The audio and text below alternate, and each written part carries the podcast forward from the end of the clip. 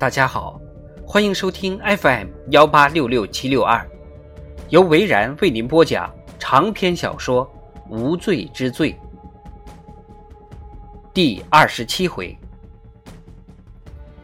克拉克站在那儿，手垂在两边，手指头在动，但没有握紧拳头。多久以前知道的？苏亚问道。几个月以前。那你为什么不早说？克拉克耸了耸肩膀。你怎么发现的？我叫人跟踪你了。他说。跟踪？你是说你雇了私家侦探？没错。苏亚敲起了二郎腿。为什么？他提高了声音，为这莫名其妙的背叛而感到气愤。你以为我在外面偷情？他杀了史蒂芬，那是个意外。真的吗？你们共进午餐时，他亲口告诉你的。你们在讨论他是怎么不小心杀死了我的儿子吗？我们的儿子，苏亚纠正说。他看着苏亚，这种眼神，苏亚不是没有见过。却从来没有针对过他。你怎么可以这样？我怎么样？跟那个凶手见面，还原谅了他？我从来没有说过我原谅了他。那就是在安慰他。胡说！那你说是为什么？克拉克怒吼道。我也不知道。苏亚站了起来。克拉克，你听我说，史蒂芬的事是个意外。克拉克冷笑了一下。这就是你自我安慰的方式，告诉自己这是个意外。自我安慰，苏亚不寒而栗。没有这么好的事，丝毫也没有。意外也好，他杀也好。都改变不了史蒂芬已经死亡的事实。克拉克沉默了。他把你说服了，是吗？其实正好相反。什么意思？他自己都搞糊涂了，觉得自己罪孽深重。你真可怜。克拉克做了个鬼脸。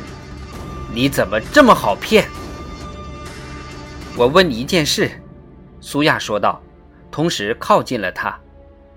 如果事情刚好相反，或者换个角度想，如果动手的是史蒂芬，而撞上栏杆的是马特，我不想听这个，我没有心情跟你讨论这个假设性的问题，一点儿都不想。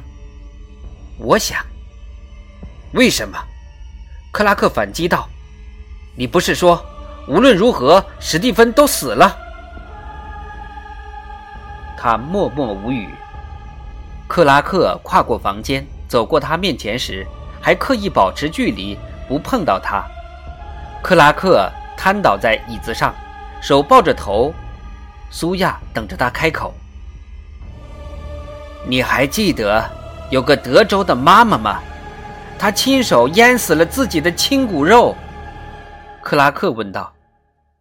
这两件事有什么关系？你，克拉克闭上了眼睛，听我说完好吗？那个过度疲劳的母亲把小孩子淹死在浴缸里，我记得一共有四五个孩子，很凄惨。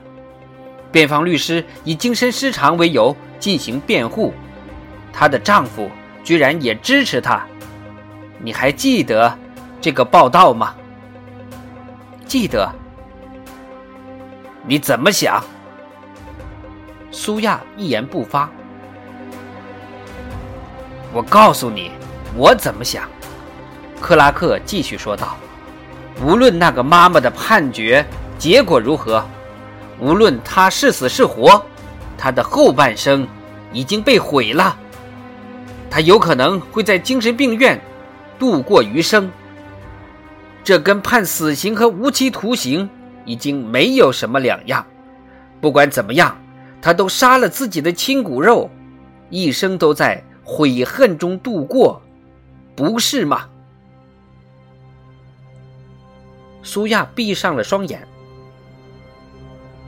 我就是这样看待马特的，他杀死了我们的儿子，无论是有意或者无意，我们的孩子都死了。其他都不重要了，你懂吗？苏亚不但了解，而且很清楚。她泪流满面，看着丈夫克拉克也是饱受煎熬。随他去吧，她用工作外遇来麻醉自己。随他去吧，我没有伤害你的意思。”苏亚说道。克拉克点了点头。你让我不要再跟他见面，对吗？苏亚问道。还有什么用吗？他没有回答。克拉克走出了房间。过了几秒，苏亚听见前门关上的声音，他又孤独一人了。